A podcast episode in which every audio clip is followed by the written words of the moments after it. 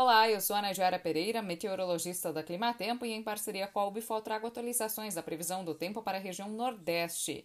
Nesta semana, os maiores volumes de chuva são esperados para o norte do Piauí e norte do Maranhão, devido à influência da zona de convergência intertropical. Nestas áreas pode chover mais de 70 milímetros ao longo dos próximos cinco dias. Já nas áreas mais ao sul dos dois estados, são esperados episódios mais isolados e com menores volumes de água.